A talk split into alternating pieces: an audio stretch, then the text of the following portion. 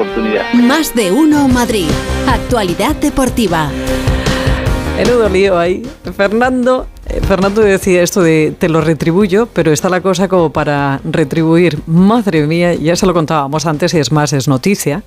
Desde primera hora de la mañana la Guardia Civil está en Las Rozas, eh, la Federación... Bueno, que se lo cuente Félix José Casillas. Félix, buenas tardes. ¿Qué tal, Pepa? Buenas tardes. Hasta las 2 de la tarde vamos con deportes, en más de uno Ah, Madrid, sí, porque hay lío, ¿no? Tenemos, tenemos para dar eh, y contar. Sí, mira, eh, lo típico que en el día de ayer ya lo comentábamos, ¿no? Piensas, bueno, mañana podremos hablar de fútbol porque el Real Madrid juega contra Las Palmas, ganó 2-0. Está el, el Girona eh, jugando en Villarreal, que ganó 2-1. Fíjate, el sábado hay a las seis y media de la tarde un Girona-Real Madrid. El Girona es líder de la Liga por primera vez en la historia. El Real Madrid, que puede ser líder el sábado si termina ese partido ganando en Montilivi, donde el año pasado recibió una buena, una buena paliza. Incluso anoche en el Radio Estadio Noche tuvimos a Michel, eh, que fue futbolista y entrenador del Rayo Vallecano, y que es el entrenador del Girona, y nos estuvo contando cómo están por allí las cosas, que están lógicamente muy arriba. Pero ya ayer por la tarde eh, los compañeros de marca hablaban de unas eh, declaraciones o de un pensamiento de Miguel Ángel Gil Marín, hablando de que el Real Madrid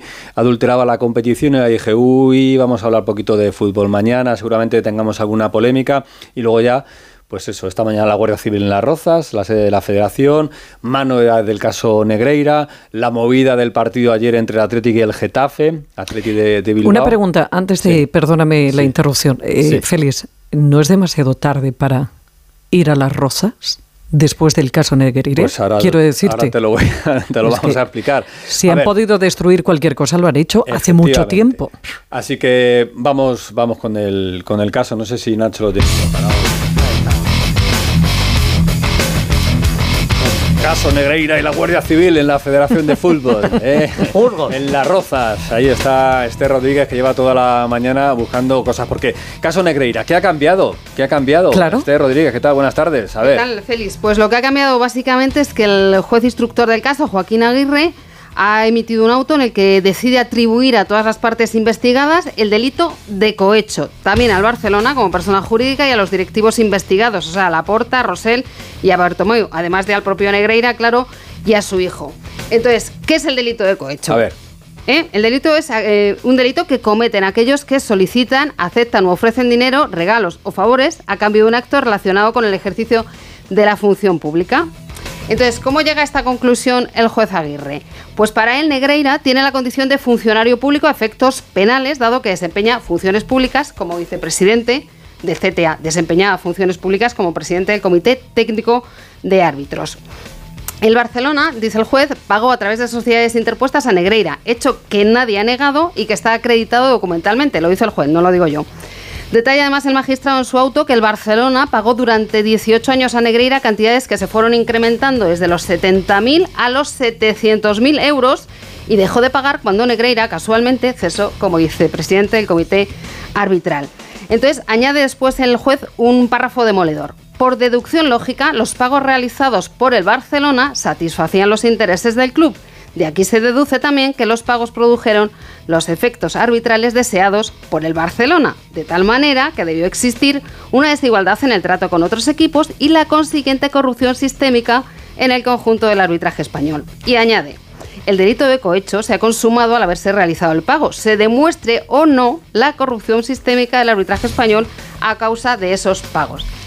Eh, me parece que no cabe lugar a dudas. Y eh, añade también que se mantiene el delito de corrupción deportiva, que es el primero que se imputó al Fútbol Club Barcelona. ¿Y esto ha sido una novedad de hace unas horas? Sí, ¿O esta qué? misma mañana. De esta misma mañana. El juez decide esta misma mañana, Sí, señores. sí. Que ya hay cohecho, o sea, no es solo corrupción deportiva, sino hay cohecho porque entiende, con toda la lógica, pensamos los demás, ¿eh? desde hace tiempo que lo que ha venido sucediendo en este caso en Negreira estaba bastante claro. Lo que ha ido a buscar la Guardia Civil a la sede de la Roza son los actas, Eso es lo las actas eh, de las reuniones que si existen o no, pues ya veremos, de, de esas reuniones en las que eh, se pueda demostrar que Enríquez Negreira eh, influía de manera clara en las decisiones y en los árbitros para aquello de los ascensos y los descensos de los colegiados Sí. a categoría. Es algo que, por ejemplo, Javier Tebas, que esta mañana, el presidente de la Liga, que esta mañana estaba presentando un informe económico, pues en la rueda de prensa ha tenido que atender.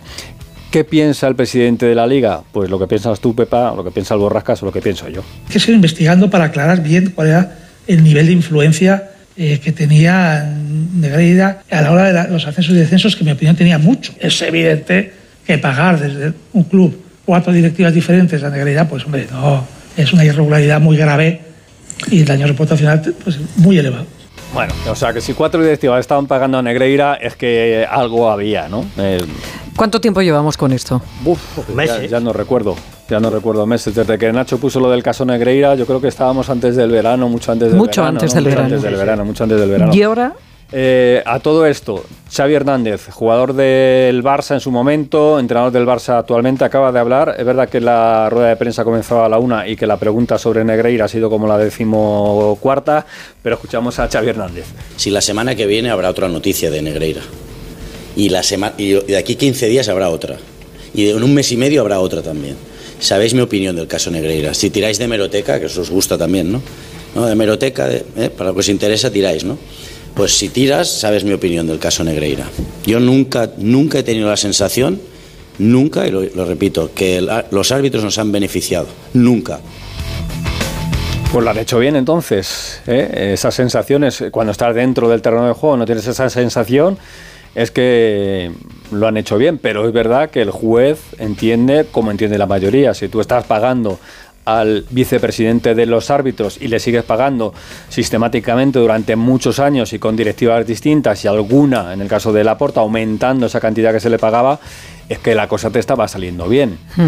Vamos a ver si se- es muy difícil demostrar ¿eh? con, con hechos, claro, pero vamos a ver si esas actas que está buscando la Guardia Civil dan alguna pista más de esta situación. a ver, la historia es dónde va a acabar esto. Claro, ¿y ahora Quiero qué? decir, ¿ahora qué? ¿Y ahora qué? Claro. Claro, vamos a seguir investigando, como decía Javier Tebas, y vamos a ver hasta dónde llega esta investigación. Pero de momento, hoy ya el Barça, no solo corrupción deportiva, sino también cohecho, porque entiende el juez que estaba sobornando a Enrique Negreira, dándole una cantidad de dinero para recibir una ayuda que, bueno, pues se entiende que, que era para intentar manipular eh, los, los resultados, que es algo que, como decía, es muy difícil de demostrar. El otro asunto, lo de lo de Gil Marín y esas declaraciones que no son un sonido, no hay una voz, es un comentario a un entorno donde él se sentía más o menos cómodo y que ha llegado a oídos de los compañeros del diario Marca y que el Atlético de Madrid no ha negado. ¿eh? El Atlético de Madrid no ha salido a decir, no, no, no, esas declaraciones y ese comentario no existen porque,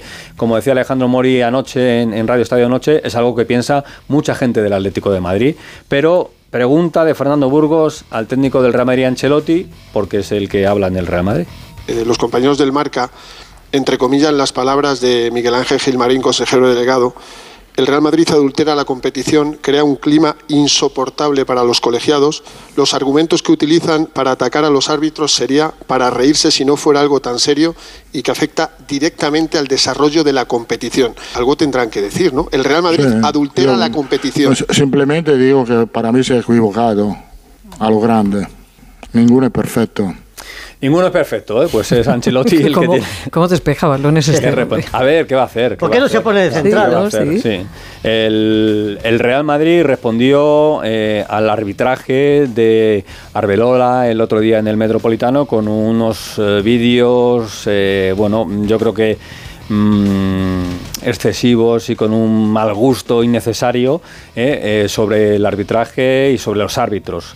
Pero eh, entiende el Real Madrid que con eso contesta todo lo que está pasando. El Real Madrid no ha vuelto a decir nada y no ha comunicado nada después de lo que se comentó ayer, estas palabras que decía Fernando Burgos en su pregunta a Ancelotti y el técnico italiano es el que tiene que responder pues porque está en ese momento en una rueda de prensa. Pero se le ha preguntado a Javier Tebas también. Y fíjate si duele este asunto, fíjate si duele este asunto a la liga, porque está hablando de adulterar la competición Miguel Ángel Gil, que el presidente de la liga se ha, se ha revuelto un poquito, yo creo que como síntoma de lo que molestan estas palabras. Si cree que el Real Madrid adultera la liga. ¿Y tú? Usted como No, presidente no, de la no, liga yo, que- yo como presidente no tengo ni idea. Yo estoy intentando informarme ahora mismo. No, no, tú estás muy... muy Yo, te- yo tengo que recabar información para luego poder opinar, pero yo soy periodista de información, no de opinión. Pues das mucha opinión. Yo- yo no escribo escribes, columnas, ¿eh? lo siento. Te tomo nota con eso de opinión, ¿eh? porque das muchas veces opinión. ¿no? La palabra llegar a decir adulterar la competición habría, es ba- bastante fuerte. ¿no? Yo, adulterar, yo no me atrevo a decir que adultere la competición.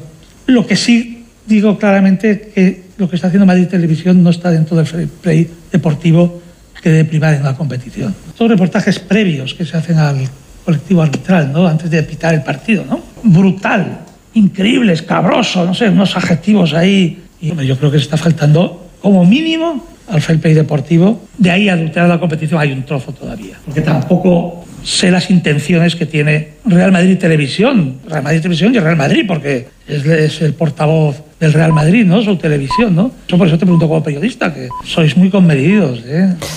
Seguirás entrando en el Bernabéu.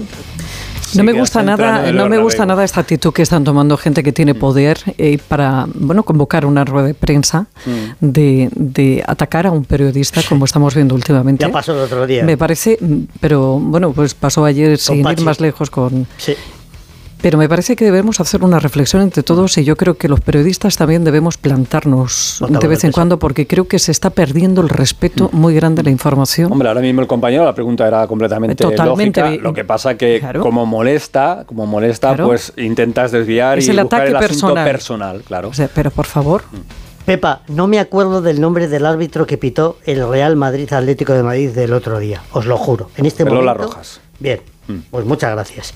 Pero sí me acuerdo de una frase que dijo Hugo Condés, eh, no- que nos dijo en directo. Dijo, no sé si lo hará bien o mal o regular, pero este árbitro, si algo tiene, es una honestidad absoluta. ¿Os acordáis? mm, Y añadió Félix, pues ya veremos qué pasa la próxima semana.